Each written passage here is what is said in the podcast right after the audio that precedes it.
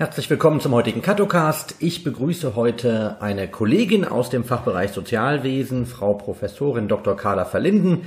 Sie lehrt bei uns am Standort in Köln und wird uns heute etwas zum Thema Resilienz und Resilienzförderung erzählen. Ähm, des Weiteren beantwortet sie natürlich äh, die Fragen, die von Seiten der Studierenden ähm, über unsere WhatsApp-Kanäle an sie gerichtet worden sind. Und ähm, genau, dafür hole ich sie mal dazu. Grüß dich, Carla. Guten Morgen. Genau, wir haben uns, ähm, ja, oder du hattest dich auch bereit erklärt, hier am Katocast teilzunehmen und bist ja noch, ich sag mal, verhältnismäßig neu in der Abteilung. So neu ja eigentlich auch nicht mhm. mehr, aber im Vergleich äh, zum Beispiel zu Armin bist du äh, deutlich neuer. Ähm, ja, und äh, genau, vielleicht stellst du dich erstmal vor, erzählst ein bisschen was über deine Lehr- und äh, Forschungsgebiete. Mhm. Ja. Ja, Carla Verlinden mein Name. Ich bin originär Erziehungswissenschaftlerin, habe an der Uni Köln Erziehungswissenschaften studiert mit dem Schwerpunkt klinische Psychologie und Bildungswissenschaften. Da habe ich auch viel historische Sachen gemacht. Das merkt man, wenn man meine Seminare besucht, dass ich immer wieder versuche, auch äh, gesellschaftlich aktuelle Themen eigentlich in die Rückkopplung der Historie zu machen. Beispielsweise ähm, habe ich promoviert zu einem historischen Thema, da ging es um die 68er und ähm, ich finde wichtig zu wissen, was waren eigentlich so Schritte in unserer Geschichte, die sich vielleicht jetzt wiederholen oder die wir versucht haben zu verhindern, die sich aber dann doch wiederholen oder wo können wir eigentlich auch Lehren draus ziehen. Also da merkt man so, klar, Erziehungswissenschaften ist viel Pädagogik und Bildungswissenschaften, aber viel auch tatsächlich Historisches. Und das äh, versuche ich eigentlich immer wieder einfließen zu lassen. Also es ist die eine Säule von mir, die Erziehungswissenschaften, die sich ja als Bezugswissenschaften für die soziale Arbeit anbieten. Das andere ist, ich bin Kinder- und Jugendpsychotherapeutin. Ich habe äh, die Approbation erhalten und habe auch ein paar Jahre ambulant Kinder und Jugendliche therapiert. Also immer auch mit den Eltern zusammen. Das ist ganz wichtig, weil es ist ja eigentlich alles ein System. Das erklärt man den Eltern dann immer so, das ist ein Mobile, ne, alles hängt zusammen und wenn das Kind sich vielleicht mit einer Verhaltensauffälligkeit zeigt, dann dreht sich auch alles mit. Also das ganze System Familie, Schule und alle Bezugspersonen mit.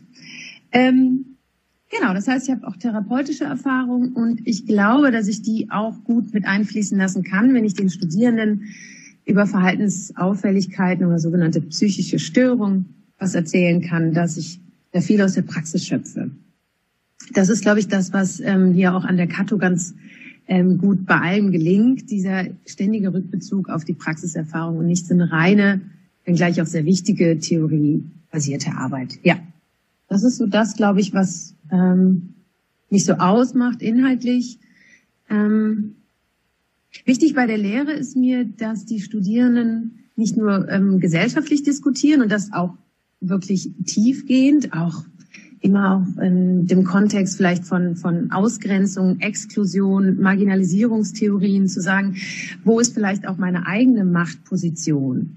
Ja, da bezieht sich dann auch direkt was Biografisches, Eigenreflexives ein, wenn ich sage, wo stehe ich in der Gesellschaft mit meiner Machtposition als vielleicht weißer Mann ähm, aus dem akademischen Milieu mit, mit einer eigenen Wohnung und diesen und jenen finanziellen Möglichkeiten, äh, mit einer Heterosexualität und so weiter. Und das zu reflektieren mit dem zukünftigen Klientel der sozialen Arbeit. Das heißt, wo habe ich vielleicht später und auch jetzt schon eine Machtposition, die ich ausnutzen könnte, aber nicht sollte? Und wie reflektiere ich das in einem scheinbar normalen System von Hierarchien in unserer Gesellschaft? Das heißt, Biografie angedockt an Theorien mit ständigem Rückbezug. Was bedeutet das eigentlich für meine aktuelle Arbeitsweise mit dem Klientel und meine zukünftigen? Das ist so mein Ziel auch. Und aktuell habe ich ein Seminar zur Biografiearbeit, sehr beliebt, äh, sehr schön besucht und da habe ich es geschafft, wirklich alle biografischen Sachen online zu stellen. Also wirklich so mit Aufgabenstellung im Sinne eines Tagebuchs aufzuschreiben, wo, wo komme ich her? Was ist der rote Faden in meinem Leben? ich auch eine Frage, was sind so Aufgaben, die mir meine Eltern mitgegeben haben? Also was wie, sei immer brav, pass dich an oder setz dich durch, sei stark. Ne? Also Sachen, die man auch wunderbar hinterfragt, was, was bedeuten die jetzt für mich? Mhm. Und ich habe den Eindruck, Tristan, dass das jetzt durch die Corona-Krise, dass wir alle ziemlich viel Zeit haben, auch uns mit uns selber zu beschäftigen. Gut, wir zwei mit den kleinen Kindern jetzt gerade nicht so viel, aber gerade die Studierenden, die in ihrer in ihren Wohnungen sitzen, ähm, das, das bringt viel Zeit und Muße, glaube ich, zurückzuschauen und auch zu gucken, wie bin ich geworden, was ich heute bin und was, möchte ich vielleicht auch mal zurücklassen? Was möchte ich anders machen? Und das ist in diesem Seminar echt spannend gelungen, meines Erachtens, ja. Ja, das heißt, du hast ähm, als, als einen Teil des Inhalts ja sicher oder einen sehr starken Hang zum Thema Selbstreflexion dann in deinen Seminaren, ähm, wo es ja, mhm. ich sag mal, um, wenn man so hinguckt, in der Professionalisierung der sozialen Arbeit, so die eigene Rolle klar haben, das mhm. äh, zu sich selbst irgendwie in einem professionellen Kontext auch äh, stehen. Das bedeutet, du hast es gerade schon angesprochen, du führst deine Seminare gerade online durch. Ähm, die meisten, ja. Also eigentlich alle. Also jetzt mit Live-Schalte, das mache ich nur bei zwei, dreien Seminaren, weil es da wirklich Sinn macht. Aber ein paar Seminare lassen sich auf reine Elias PowerPoint durcharbeiten, mit einer Fragestellung Texte zu bearbeiten, lassen sich auch mhm. durchführen. Also ich, ich mache einen guten Mischmaß aus äh, virtueller, direkter äh, Angeboten und auch hochgeladenen Aufgaben. Genau, ja. Okay. Wie funktioniert denn aus deiner Perspektive die Lehre im direkten Kontakt? Also das eine ist ja, ich sag mal, wenn ich jetzt meine PowerPoint bespreche, dann ähm, mhm. ist ja in der letzten, einer letzten Folgen schon ja. äh, gesagt worden, äh, dann ist das für die Studierenden sehr angenehm, die können sich das angucken, wann sie wollen. Wie ist denn das, wenn ähm, die Lehre live stattfindet? Funktioniert das gut oder eher nicht? Also jetzt neben technischen Problemen, das ist ähm, oft nicht funktioniert, wenn alle Leute gleichzeitig jetzt bei diesem äh, Programm Blitz gleichzeitig ihre Kamera und ihren Ton anhaben. Ähm, Finde ich das angenehm. Ähm, ich habe auch den Eindruck, dass die Studierenden konzentriert sind, äh, mitmachen. Ähm, ja, ich, ich finde es schön. Also ich, ähm, wir alle müssen uns da, glaube ich, noch so eingrooven, dass man so dieses direkte ähm, nicht hat, also so dieses, was man sonst, dieses räumliche, was man so spürt? So sei es so Zwischentöne, die man vielleicht auch nur hört und nicht auf diesem kleinen Bildschirm sieht. Aber ich denke, es ist eine Möglichkeit, gerade die Lehre gut aufrechtzuerhalten. Und ich finde, dass die Kato da einen wunderbaren Job leistet. Das ist quasi keine längere Phase des äh, Nichts mit nicht miteinander agieren gab oder ein, die Lehre echt weiterhin gestemmt werden konnte, wohingegen das ja andere Universitäten mit den Verzögerungen des Semesterstarts ähm, da viel mehr Vorlauf hatten. Und wenn man das sieht, wie wir das schnell alles so aus dem Nichts äh, hochgehieft haben. Das ist schon super, ja. Mhm. Ja, genau. Hier kleine äh, oder großes Lob an die IT-Abteilung äh, der Kato, ne? Die ähm, standen nicht still, das muss man wirklich sagen. Äh, ja. Das System läuft äh, deutlich stabiler, ähm, als ich mhm. das äh, von anderen Hochschulen auch bisher gehört habe, äh, die ähm, große Schwierigkeiten haben, eben in Videokonferenzen Seminare anzubieten. Äh, wir sind da, glaube ich, ganz gut aufgestellt. Jetzt, ähm, genau, ist natürlich neben dem, was man insgesamt in seiner Lehre so als Inhalt hat, hast du schon gesagt, biografisches Arbeiten ist gerade ein Seminarschwerpunkt. Hast du denn noch andere Themenschwerpunkte, die du den Studierenden gerne mhm. nahebringen möchtest? Ja, also die Nomination, die Nomination meiner Professur heißt ja Erziehungswissenschaft mit dem Schwerpunkt Resilienz. Und das ist so ein bisschen das, das Dach meiner, meiner Lehrinhalte, weil sich vieles auf Resilienz immer wieder rückbeziehen lässt. Ähm, Resilienz ist die psychische Widerstandsfähigkeit. Das ist, ähm, das Resilienz erlaubt es Menschen in Krisensituationen, in belastenden Situationen, in äh, traumatischen Erlebnissen mit diesen umzugehen, sie zu verarbeiten, ohne dass man mit ähm, psychischen Störungen oder generellen ähm, massiven Verhaltenseinbußen daraus kommt. Also quasi heil aus einer schlimmen Situation herauszukommen. Abgesehen davon, dass Resilienz und ähm, Quarantäne und generell Lockdown gerade ein Riesenthema ist, ist das der rote Faden meiner Lehre. Es lässt sich auf alles wieder rückbeziehen. Na, also jetzt auch im Vergleich äh, in Bezug zu dieser Biografiearbeit. Wir wissen, dass Menschen resilienter sind, wenn sie eine hohe Selbstreflexionsfähigkeit haben, wenn sie aus Fehlern lernen und so weiter. Das heißt, wenn sie eine Art auch von Selbstwirksamkeit spüren in der eigenen Rückschau. Mhm. Genau, also Resilienz ist das Thema, was sich auch durch meine Forschung zieht. Ich habe gerade vier Projekte, wenn ich mal richtig rechne, die sich immer mit dem Resilienzduktus verbinden lassen. Ich mache was zur Resilienzförderung bei neu zugewanderten Jugendlichen hier auch an der Kato, wo die Jugendlichen freitags kommen und was lernen zur, ähm, zum Umgang mit Gefühlen. Wie gehe ich auch damit um, ähm, wenn ich Diskriminierung erfahre? Wie werde ich vielleicht widerstandsfähiger im Umgang mit Stress? Genau, das sind alles Themen, die hier äh, sich ähm, äh, verarbeiten lassen. Und ein Forschungsprojekt, was ich gerade habe, da geht es um die Resilienz von sogenannten Studienpionieren.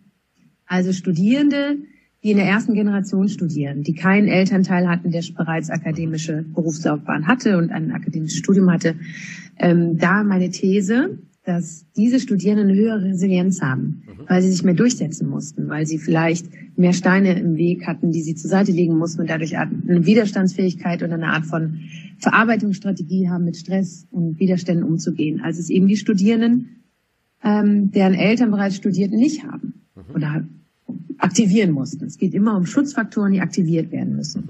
Genau, und das okay. kann man fördern. Jetzt ist ja nicht ganz gewiss, wie es weitergeht. Also wir haben ja den, äh, wie, wie viele, erstmal den 19.04. als ein mögliches Stichdatum genommen, um zu schauen, in, äh, wie, wie gestaltet sich dann. Jetzt haben die Studierenden natürlich auch gesagt, das ist ja sehr unwahrscheinlich, dass dann die Lehre wieder losgeht, äh, ne, so wie es gerade aktuell aussieht, muss man tatsächlich erstmal abwarten. Aber die Frage ähm, nach den Prüfungen und wie ähm, soll das denn alles ablaufen und so, mhm. äh, ist das was, was dich schon beschäftigt? Also ich finde, dadurch, dass täglich neue Informationen kommen, ähm, kann man immer nur von einem Tag auf den anderen auch planen. Also jetzt halte ich weiterhin fest an diesem Stichtag, ähm, 19. April. Ich denke, in den nächsten Tagen, Wochen wird was Neues kommen und deshalb müssen wir hier auch flexibel sein. Aber ich sehe überhaupt keine Probleme, Prüfungssysteme und so weiter aufrechtzuerhalten und Alternativen zu schaffen. Das, äh, da vertraue ich unserer IT, da vertraue ich uns als sehr flexibel Dozierenden vollkommen. Da würde ich diese Angst, den, den Stress gerne nehmen, indem ich sage, Leute, das, das schaffen wir. Okay. Ähm, jetzt hast du ja äh, neben deinem, ich sag mal, wie du so schön gesagt hast, deinem Dachthema der Resilienz, mhm. äh, ja. bist du ja ähm, vor nicht allzu langer Zeit, als es noch Veranstaltungen, äh, ich sag mal, außerhalb der Lehre gab, ja, da hatten wir ähm, äh, unsere Alumni-Veranstaltung am Fachbereich mhm. äh, mit den mit vielen ehemaligen Studierenden, teilweise sehr sehr sehr lange her äh, ehemaligen Studierenden, die noch ja. irgendwann mal ihr Diplom vor ewigen Zeiten gemacht haben. Und da bist du ja nochmal mit einem ganz anderen oder nicht mit einem anderen Thema, aber mit einem ähm, äh, ich sag mal, besonderen Thema äh, aufgetaucht, und zwar dem Thema Sexualität in der sozialen mhm. Arbeit. Mhm. Äh, wie kommt das denn in, ich sag mal, in das Resilienzthema mit rein und äh, wo etabliert sich das in deinem Lehralltag? Mhm. Ähm, also ein Resilienzschutzfaktor ist tatsächlich der, ähm, das, der Selbstwert, den man hat und das eigene Körpergefühl. Und Körper und Sexualität gehört einfach auch zusammen. Ähm, ich habe zu einem sexualtheoretischen Thema promoviert, habe da auch ähm, im Nachklapp viel zum Thema sexuelle Gewalt gemacht, Prävention sexueller Gewalt, im Speziellen sogar Prävention sexueller Gewalt an Kindern mit Behinderung, die besonders vulnerabel sind, die häufig Opfer sexueller Gewalt werden. Ähm, und ich finde, das Thema Sexualität ist unserer, in unserer Gesellschaft allgegenwärtig. Es ist überfrachtet mit viel Pathos, mit viel, wie es zu sein hat. Wir haben eine ganz klare Heteronormativität in unserer Gesellschaft. Und ich finde, dass gerade alle Menschen, die später mit Kindern, Jugendlichen arbeiten, eigentlich das Thema Sexualität auf dem Schirm haben müssen. Es findet aber noch zu wenig statt in der Lehre hier. Deshalb habe ich das versucht, ähm, so ein bisschen zu etablieren als Themenbereich sexuelle Bildung, Sexualpädagogik. Was bedeutet Sexualität und soziale Arbeit? Weil wenn wir ganz ehrlich sind, ist das Thema Sexualität das, was Jugendliche interessiert. Und in der Jugendhilfe taucht dieses Thema auf. Und wenn ich dann in die Praxis gehe als äh, Sozialarbeiterin und weiß nicht, mich zu diesem Thema zu verorten und habe vielleicht meine eigenen Schranken im Kopf oder große Ängste oder versuche, alle Themen zu tabuisieren, dann habe ich nicht das Handwerkszeug, um damit sinnvoll umzugehen, um Jugendliche gut zu begleiten, weil die haben viele Fragen und die sind verunsichert. Und wenn wir die Informationen nicht geben und gut begleiten, dann suchen die sich Hilfestellung woanders und oft bei falschen Stellen. Und deshalb zieht sich das Thema Sexualität und vor allem, wie mache ich eine sinnvolle Begleitung, eine vielleicht ähm, wertschätzende altersangemessene, entwicklungsangemessene Sexualerziehung oder sexuelle Bildung. Und ein Teil davon ist immer auch die Prävention sexueller Gewalt. Ja, ja okay. Mhm. Vielen, vielen Dank für diesen Auszug. Jetzt gibt es noch äh, zwei Kategorien im Podcast, die wir nicht vernachlässigen wollen, oder fast sogar drei. Ähm, eine sind mhm. äh, die Fragen, ähm, die äh, die Studierenden an dich gestellt haben. Also ich habe einen Auszug an Studierenden, die ich anschreibe und sage, wer kommt im nächsten Podcast und die ähm, können dann äh, Fragen stellen. Und mhm. ähm, genau, da sind zwei ganz konkrete Fragen an dich äh, gerichtet worden. Und zwar ist die erste Frage gewesen, passt äh, zum Thema, ist fast schon eine Überleitung, ähm, wie du im Rahmen deiner Karriere ähm, oder ob du dich im Rahmen deiner Karriere bis hin zur Professorin durch dein ähm, Geschlecht äh, ungleich behandelt gefühlt hast.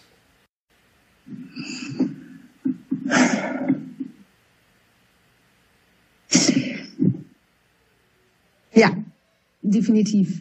Ähm, ich bin an der Uni Köln sozialisiert.